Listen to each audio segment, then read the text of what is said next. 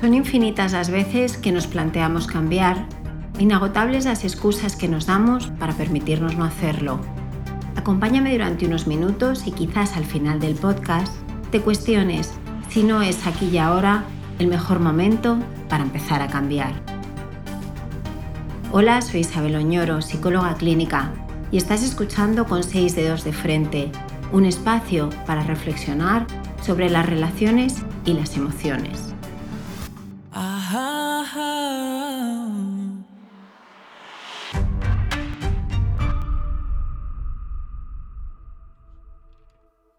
Nos pasamos la vida anhelando la estabilidad, buscando ese equilibrio reparador que parece que nos sostiene más firmes en la tierra. Pero olvidamos que el cambio y las crisis que lo preceden forman parte necesariamente del proceso vital.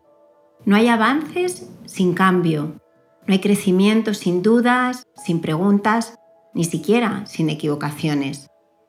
Nos aterra salir de nuestro área de confort, perder los parámetros que hasta este momento han guiado nuestros pasos. La palabra crisis nos suena a sufrimiento, a vacío, a perder la veleta de la seguridad. Y nos aferramos a nuestra silla, a esa que creemos conocer también, que ya tiene la forma de nuestro cuerpo y el color ajado de los años de uso. ¿Recuerdas cuando eras niño y en las fiestas de cumpleaños jugabas al juego de la silla? Correteabas excitado en torno a una fila de sillas para atrapar una libre en el momento que oyeras la señal. Daba igual cuál fuera o quién tuvieras a tu lado. Corrías una y otra vez con la emoción de lo imprevisible. Con los años, fuiste cambiando las fiestas de cumpleaños, las risas descontroladas, la lluvia de caramelos de las piñatas, la espontaneidad de que no solo existiera una única silla posible para ti, por códigos más seguros, por guiones prefijados de finales previsibles. Quizás dejaste de preguntarte por qué hacías lo que hacías, por qué eres como eres. Quizás dejaste de oír muchas señales de tu alrededor y las de tu mundo interior. Entramos con mucha facilidad en bucles repetitivos, nos creamos rutinas, automatizamos nuestras vidas. Lo conocido nos acaba dando una falsa sensación de control que confundimos con la seguridad. El temor a lo desconocido nos paraliza, evita que nos arriesguemos y se disfraza de discursos acerca de lo que no eres capaz, de lo bien que estás así, de más vale lo malo conocido que lo bueno por conocer. Evolucionar y crecer no son procesos lineales ni continuos. Son procesos con subidas y bajadas, con puntos de inflexión y a veces incluso con tiempos congelados, momentos en los que uno puede no ver con claridad su vida, ni su propia imagen reflejada en el espejo. Es difícil y duro revisarse, darse cuenta de que hay aspectos de uno mismo que no encajan, que no responden a los deseos ni a las necesidades, es difícil estar en crisis, pero es tan humano y a veces tan, tan necesario. Las crisis son oportunidades, abren la puerta a la reevaluación, a la autorreflexión y por supuesto a la posibilidad de reescribir aquel párrafo emborronado en la historia de cada uno de nosotros. Te permiten pensarte de otra manera, coger las riendas de tu vida y dirigirte hacia nuevos objetivos.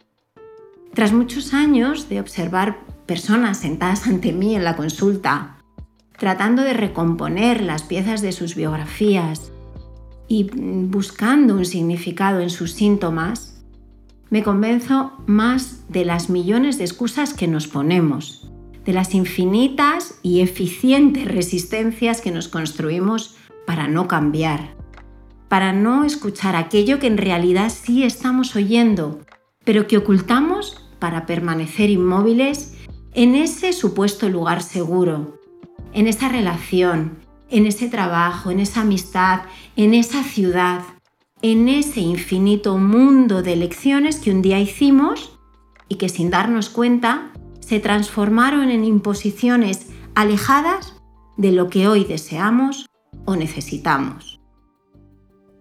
Somos seres relacionales, nacemos, crecemos, nos transformamos en relación a otros. La mirada aprobatoria de quienes queremos es más valiosa que el décimo premiado de la Lotería Navidad, es el paraíso de la autoestima. Cambiar suele conllevar efectos colaterales en los que nos rodean. Si me salgo de un balancín, mi compañero de juego cae al suelo, ya no tiene quien le sostenga. La culpa no es un buen compañero de camino. Mal manejada te atrapa en el mismo balancín de por vida. ¿Y si quieres probar el tobogán o el columpio? ¿Y si el balancín formó parte de momentos maravillosos de tus horas de juego, pero ahora necesitas probar algo nuevo? Cambiar no tiene que conllevar destruir todo lo anterior, negar el valor del pasado ni la importancia de lo que has vivido. Todo ello es compatible con que quieras avanzar a otro lugar. Lo ocurrido anteriormente sienta las bases de lo que queda por suceder, de lo que habrá que construir de todo lo que vas a vivir. Cambiar es mirar al futuro con arrojo, aceptando las pérdidas que ello conlleve y poder sopesarlas con todas las nuevas ganancias que vas a alcanzar. Cambiar es quitarse un vestido que ya se te ha quedado pequeño y las costuras rozan, molestan es esforzarse por ser más coherente con uno mismo y poder ponerle palabras a horas de insatisfacción. Cambiar es no quedarse con lo no deseado, es descubrir nuevas maneras de habitar tu mundo, es ser fiel a ti mismo y creer que las cosas sí pueden ser de otra manera, que la vida no está en tus anhelos ni en tus fantasías, sino en la realidad que día a día te vas a ir construyendo. Los cambios requieren un tiempo, un periodo de reflexión con cierta autocrítica y honestidad. Requieren que pueda desvelar el enigma de qué es lo que me deja atrapado a lo actual, qué cosas son las que me tienen enganchado a esto o aquello. Esa reflexión me va a permitir soltar el ancla y zarpar en un nuevo viaje. Tenemos miedo a cerrar etapas. Esta idea nos hace experimentar inconscientemente un temor infantil a quedar en el vacío, eh, una especie de aniquilación insoportable del self ante la pérdida de lo querido.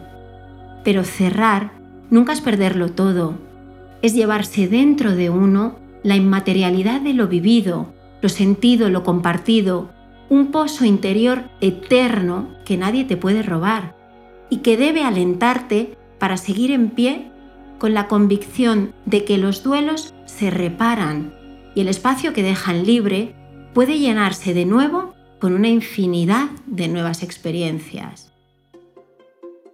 Cambiar no es solo comportarte de otra forma, no es solo crear nuevas rutinas, ya que tus creencias, tus pensamientos, las emociones deben estar conectadas con lo que haces.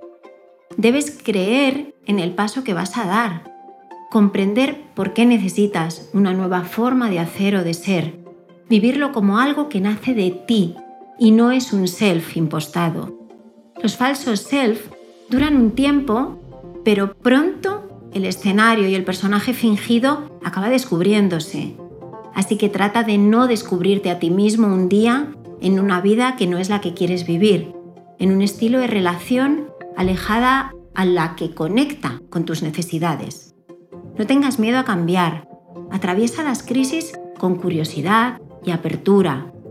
No olvides que vivir es un viaje con muchas y distintas estaciones, con algunos túneles y puertos de montaña que a pesar de los riesgos siempre merece la pena atravesar.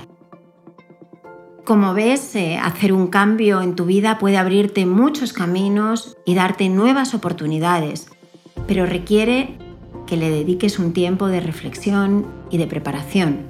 Así que en próximos podcasts retomaremos este tema para tratar de profundizar y encontrar más claves. Gracias por escucharme, espero que te haya servido. Si te ha gustado, compártelo y puedes seguirme en nuestra web con 6deosdefrente.com y en Spotify, Google Podcast, Apple Podcast y Anchor.